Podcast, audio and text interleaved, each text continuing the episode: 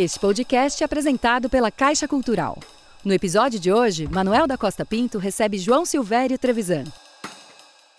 Invocação ao perdão.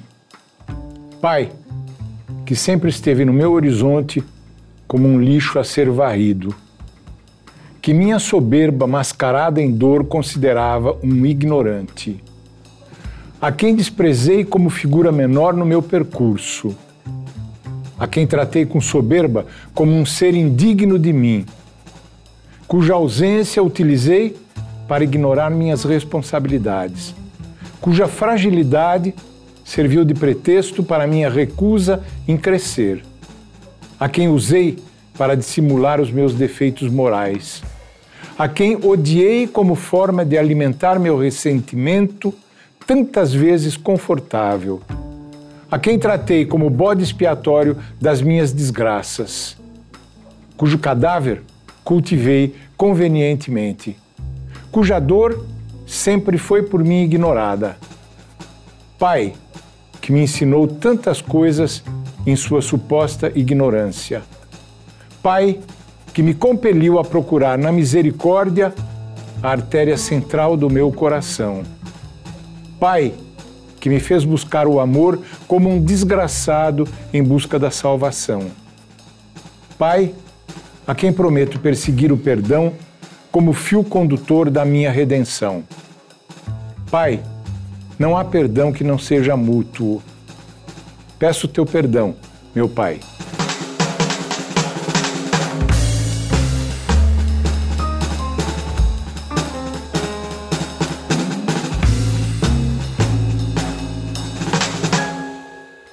Olá, bem-vindo ao Arte 1 Contexto, recebendo hoje o escritor João Silvério Trevisan, autor de um clássico uh, da história uh, dos costumes do Brasil, que é Devassos no Paraíso, autor de inúmeros romances, dentre eles o mais recente é Pai Pai. Tudo bem, João? Tudo bem, Manuel. Muito prazer obrigado ter você pelo aqui. convite, obrigado por estar aqui também, viu? O prazer é nosso e a gente aqui tem uma plateia que participou de um encontro literário comigo. Esses encontros literários são patrocinados pela Caixa Cultural e pelo governo federal. E começando por um livro que eh, não é um livro de ficção, você é sobretudo um contista, romancista, não é um livro de ficção, mas é um livro que já está, eh, vamos dizer assim, incorporado à cultura brasileira, que é Devassos no Paraíso. O livro é de 86 e teve uma terceira, uma quarta eh, edição agora, né? Agora é a terceira edição. Edição Não, atualizada. desculpe, é a quarta edição. É a quarta edição. Edição considerando, excluindo as Mudanças, tiragens é, várias, é, né? mudanças, Com mudan- é. Aliás, mudanças, eu tinha lido a, a- a edição anterior, que era de 2000, você aumentou Bastante, cen- centenas de páginas, né? Atualizei pelo menos 200 páginas, né? Esse livro é sobre homossexualidade no Brasil da colônia à atualidade, e a atualidade mesmo vem até as vésperas das últimas eleições que nós tivemos no Brasil, em que o tema eh, dos costumes, o tema da, da sexualidade estava muito presente. Como é que é lançar esse livro no Brasil de hoje? Eu, eu posso me referenciar ao passado, como foi lançar. Primeiro, eu tive, para variar, uma série de nãos de várias editoras. Para a terceira edição foi a mesma coisa. Eu fiquei 15 anos tentando relançar o livro e agora, novamente, tive uma coleção enorme de nãos. Você, conta isso no prefácio que eu, Eu conto no prefácio. Conta isso, conta que as, as recusas, né? É, mas Que era de- grande, porque não é só nossa linha e por aí é, vai, não né? é, nossa política não é de reedições. Em seguida, a mesma editora lançava um autor, é, um livro antigo do- de determinado autor, enfim. Mas a verdade é que essa parte ficou para trás porque o que eu encontrei após a publicação do livro foi um enorme acolhimento. Eu fiquei meio surpreso, ali- aliás, eu fico meio surpreso. Eu fiz muitas viagens o ano passado, especialmente o segundo semestre, para lançar o Devassos. Já tinha viajado muito para lançar o Pai Pai anteriormente, mas nessas viagens todas o que eu constatei foi um, uma enorme curiosidade e, para não dizer surpresa, em encontrar esse livro disponível em especial as novas gerações, não é? Porque ah, elas não tinham a menor ideia de que havia toda essa história. Uma história que remonta desde o descobrimento, quer dizer, desde os documentos do descobrimento, remonta a história do Brasil muito antes é, do contato com os europeus. Né? Você mostra, por exemplo, que existiam práticas sexuais entre os índios que, de certa maneira, já respondem de saída no livro que a questão é, da, de, de, padrões normativos para a sexualidade é uma balela. Né? O, o, o Brasil, é, o, o encontro civilizacional, cultural brasileiro é, que se deu entre os índios e os europeus, já coloca isso de saída em questão, em xeque, né? É absolutamente emblemático, não é? O susto ao ver os índios nus, por exemplo, com toda a naturalidade, você lê carta, as cartas de Perovais de Caminha e outros, não é? é? é? é? impressionante, eles não conseguem resolver a questão na cabeça porque era uma outra cultura. A cultura cristã era totalmente antissexual, aliás, continua sendo. Ou é? seja, aquele, você cita aquela, aquela música do Ney Mato Grosso, né? Não existe pecado do lado de baixo do Equador. Quer dizer, isso não é uma, uma visão utópica, idealizada é, dos trópicos, né? É a rigor não existia mesmo, porque a ideia de, de interdição, de pecado, ela é muito diferente daquela que existia na Europa. Exato, né? é uma cultura totalmente diferente, não é? Totalmente afastada da, da cultura ocidental e a cristianização. A gente tem uma pergunta sobre o Devassos no Paraíso na plateia. Eu queria entender um pouco como você se sente, como você se vê é, em relação à homossexualidade. É, porque você disse que você não se vê como militante, mas você, você se vê como uma referência em relação à juventude que também hoje sofre né, com essa exclusão, com essa marginalidade né, da, do tema em relação é, ao próprio, à própria obra que você também traz e estes desafios hoje no Brasil. O que eu sinto hoje é que eu não seria nem de longe a mesma pessoa se eu não fosse este homossexual que eu sou. Eu não gosto de me definir exclusivamente como homossexual, mas indiscutivelmente, na minha personalidade, um dos componentes é a minha homossexualidade. E isso não me torna nem melhor e nem pior, mas, por outro lado, não deixo de batalhar a afirmação de que, sim, eu sou homossexual. E daí? O que é que vocês têm contra isso? Não é? Então, ah, eu não sei se eu consigo responder a toda a pergunta, mas para mim, ah, atualmente, é muito tranquilo uh, saber das conquistas que eu fiz para mim mesmo. E eu acho que me é muito agradável saber que eu compartilhei um pouco as conquistas que o país teve nesse campo, uhum. em relação à própria comunidade LGBT. Quando que a temática homossexual aparece na sua obra literária que é, não está exclusivamente voltada para essa temática, né? Quer dizer, você tem obras como Ana em Veneza, ou mesmo O Rei do Cheiro, em que não, não, não tem centralidade o tema da, da homossexualidade. Em outros livros, como Em Nome do Desejo, por exemplo, sim, no, o Testamento de Jonatas deixado a Davi, são seus dois primeiros livros, né? Exato. O, o Testamento de 76 e Em Nome do Desejo de 83. São livros que são livros em que a temática aparece frontalmente. Como que isso surge? Você já se para você, olhando para a sua trajetória, você é um escritor identificado com é, a, a, questão homossexual ou não? É, ou ela entra como mais um elemento da sua personalidade artística? A primeira coisa é a seguinte: eu acho que quem cria, seja em literatura, seja em teatro, seja em cinema, tem sempre o seu tema ou os seus temas prediletos. Você pega, por exemplo, um Bergman, no cinema, um Ingmar Bergman. É a incomunicabilidade. Você pega é, um Fellini, não é? São as suas memórias completamente refeitas, reconstituídas. E eu sempre me perguntei por que é que eu não posso falar da homossexualidade, que é uma questão que me é muito cara, que me é muito é, importante, né? e é, eu usar essa temática para construir a minha obra literária, porque aí vem esse elemento importantíssimo. Nós estamos falando de literatura. Não é? Quando eu tenho um pouco de birra com relação à questão do militante, é porque confundem com proselitismo. E proselitismo não tem nada a ver com a criação. Proselitismo é uma questão de manual, de slogan que você vai vender um determinado produto. Eu não estou vendendo meu produto. Eu estou apenas trabalhando com alguma coisa que é fundamental para a minha criação, que por acaso é a homossexualidade em determinados livros, em outros não. Mas aí você chega, por exemplo, num livro como Ana em Veneza, que não tem, aparentemente pelo menos, ou de um modo muito frontal a questão, tem pelo menos um personagem homossexual, mas não tem a questão frontalmente, mas é um livro escrito por um homossexual, porque é um livro sobre o exílio. São vários personagens exilados. E eu me sinto um exilado na cultura heteronormativa. Sempre me senti mesmo depois de ter conquistado meu espaço. Então, isso é quase inevitável, porque, como eu disse, faz parte da minha personalidade, da minha psique, uhum. não é de toda a minha constituição psicológica. Já que você falou em exílio, nós temos uma pergunta na plateia também que tem a ver com isso, mas do ponto de vista do, da cena literária. Quero comentar aqui sobre o livro do Pedaço de Mim, de João Silvério Trevisan, é, no capítulo 6, é, Vagas Notícias de Melinha Mar Quiote, quando o espelho vira lâmpada, que diz o seguinte: Algum tempo atrás me chegou às mãos, quase casualmente, o romance Vagas Notícias de Melinha Marchiotti. Global 1984, de João Silvério Trevisan.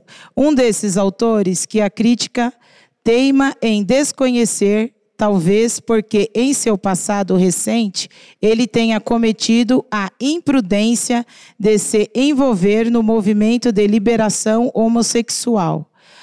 A minha pergunta é a seguinte: se essa falta dessa crítica foi pela questão de ter se autoafirmado homossexual ou se foram por questões homofóbicas mesmo? É o seguinte, ela está citando, a gente sim, conversou sim. sobre isso na oficina, é um texto que, em que você criou um pseudônimo vou... de um crítico Exatamente. e fez uma resenha do seu livro, daí você diz, o crítico fictício diz que a crítica é, é, não te leu por causa da homossexualidade. Sim. Você tem certeza disso?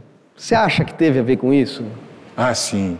Pelos sinais que eu recebi é. e recebo. Não, é, as recusas de editoras são, são. Se eu não tiver essa resposta, eu vou considerar que é um mistério. E mistério não existe na, é. na, na, no dia a dia. Esse que tipo estranho que no meio, no, no meio é, vamos dizer assim, de pessoas que com uma, uma, uma, percepção mais progressista dos costumes da sociedade, ainda haja, possa haver esse tipo de, de preconceito, né? É, eu posso dizer isso de boca cheia porque eu sou um personagem que viveu essa situação e vive essa situação, não é?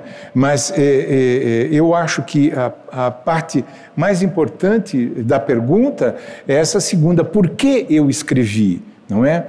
Você criou um pseudônimo, né? Porque eu, eu criei um pseudônimo, criei um personagem e fiz uma resenha sobre o meu livro porque na época eu lancei o livro em 85, não, 84, eu fui para a Alemanha com uma bolsa e quando eu voltei eu encontrei uma única resenha, que era uma resenha até elogiosa, mas era uma resenha totalmente burocrática, alguém que estava cumprindo uma função, uma resenhazinha pequena, não é, para se desencarregar logo do compromisso e partir para outra.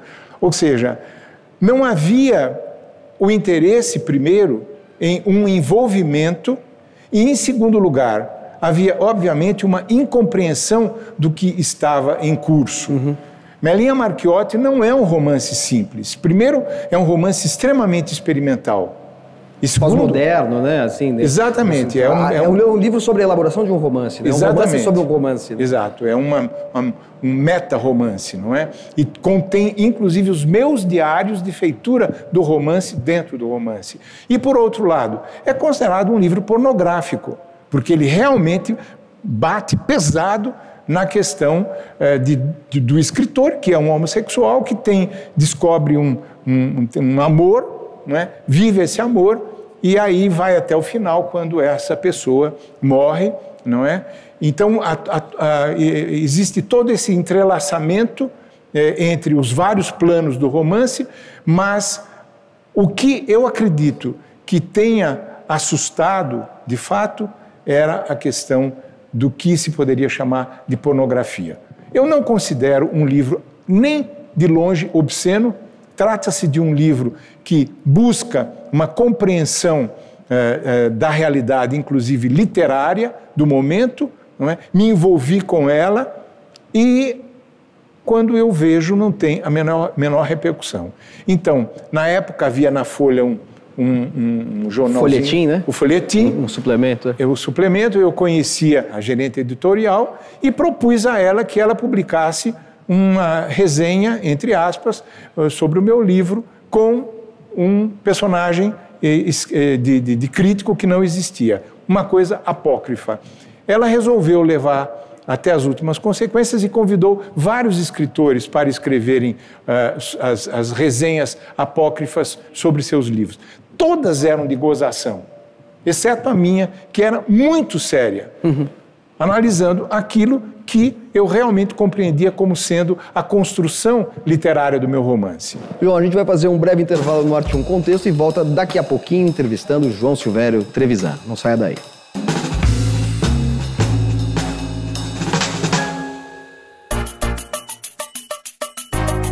Eu gosto muito dos escritores que combinam a ação com a reflexão.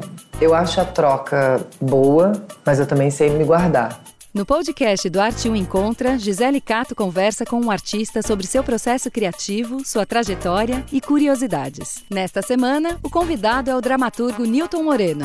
Eu acho que a gente faz arte porque a gente é otimista. Porque eu acho que a gente faz para uma, uma potência de transformação de algo. Podcast Arte 1 Encontra. Toda quarta, 5 da tarde, um novo episódio.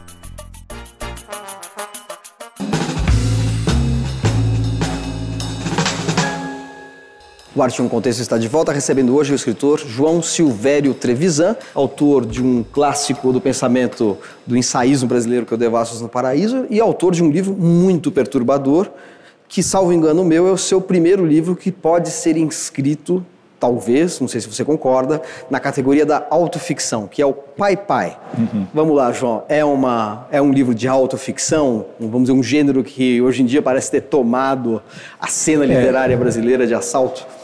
Eu entendo porque você é tão cuidadoso com a pergunta, porque eu também é, fui muito, já fui muito reticente com relação a esse conceito de, uhum. de autoficção. Ah, eu achava que era um pouco um disfarce, é, para as pessoas, sobretudo o escritor que começa a escrever e faz simplesmente um relato da sua vida, mas não quer confessar isso, não é? Para não parecer um pouco constrangedor.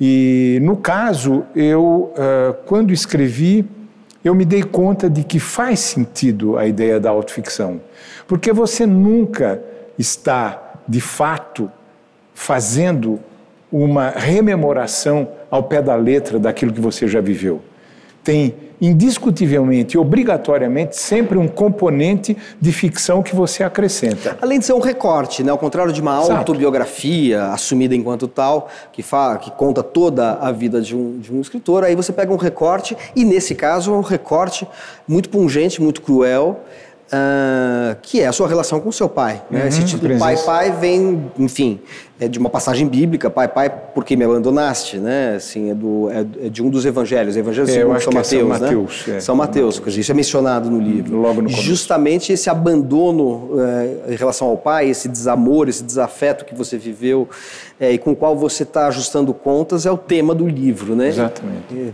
É, é, é autoficção no sentido assim de que você assume claramente que essa é a sua história, né? Que é a minha história e que é a minha história em processo de reelaboração, não é? A primeira frase do livro, que é, é muito dura e é uma, uma frase magoadíssima, tudo o que meu pai me deu foi um espermatozoide. Então, é, é uma, é, ela implica uma mágoa, um ressentimento, e, é, ao mesmo tempo, ela impõe um momento da minha vida a partir do qual eu vou escrever o livro. Então, o livro é autobiográfico, é, numa compreensão, inclusive, de que durante a elaboração do livro estará havendo uma transformação né, da, do meu próprio olhar é, diante do mundo e de mim mesmo. Não é? Então, essa primeira frase marca um referencial que vai ser totalmente diferente do referencial da última frase ou do último capítulo, que implica a questão do perdão. É um livro que começa na mágoa e chega até o perdão. Agora, é, vamos dizer assim, o, o, pacto que você estabelece com o, o, leitor é que você está contando uma história sobre a sua relação com o pai dentro desses registros, né, da, da mágoa e do perdão. Mas também é um livro sobre a formação de um escritor, né? Sim. É, porque você fala, através do cinema, você cita um filme do John Ford, por exemplo, que você vê uma criança sendo é, açoitada, tá espancada, hum. e você se identifica. Mas então, é, o cinema e a experiência artística enquanto tal, como né, geralmente, como algo que te faz sair da sua experiência e, e, e, ter uma compreensão daquilo que é universal ou universalizável na experiência humana, faz com que você salte é, da sua vida é, na sua cidade para uma vida que, uma expansão proporcionada pelo cinema e daí para a expansão proporcionada pela literatura até você se tornar um escritor. Então é um percurso de formação do escritor também. Sim, né? sim, é um livro de formação, obviamente. E nessa formação é essencial a minha relação com as artes, não é? é você citou cinema e, e, literatura, eu citaria inclusive a música que uhum. perpassa todo o livro, o próprio teatro. Eu tenho diálogo com peças do Jorge Andrade, por exemplo, uma delas, O Rasto Atrás, que é uma obra sobre o seu pai e que tem muita, muitos elementos eh, semelhantes à, à, problemática que eu vivi. É? Então, a, a, a essa, essa reelaboração engloba, obviamente, o meu fazer literário, como é que eu me tornei um escritor e que tipo de escritor eu me tornei, não é? Eu não acho que isso seja uma excrescência ou uma complementação, mas é um componente essencial da minha experiência de vida. Como eu compreendi a criação artística, como eu vivi, como eu produzi esses elementos da criação artística, não é? Perfeito. A gente tem uma pergunta sobre o Pai Pai da plateia. Logo no começo dessa obra sua, o senhor citou: Não me perguntei por que escrevia, apenas decidir ir adiante. E eu gostaria de saber em que momento o Senhor teve coragem e se sentiu preparado de ir adiante. E qual era a sua intenção ao contar a sua história para as pessoas, né? De que forma o Senhor viu também que poderia tocá-las. Mais abaixo, o Senhor também fala assim: tantas vezes a dor encontra saídas inesperadas para curar a ferida. É, eu gostaria de saber se escrever a sua saída e se assim você pode tocar as pessoas ao seu redor, né, contando a sua história, encorajando outras pessoas a contarem as delas também. Obrigado, viu, Beatriz, pela pergunta. Ela faz todo sentido, porque uh, eu acho que o próprio livro responde um pouco, não é? Como é que essa saída se processou? É, sendo a, a, a uma, é, uma recontação do meu processo, é, na verdade, isso aparece claramente. O que é que é, eu quis dizer com o fato de me encontrar pronto para escrever? eu estava no meio de uma depressão, não é?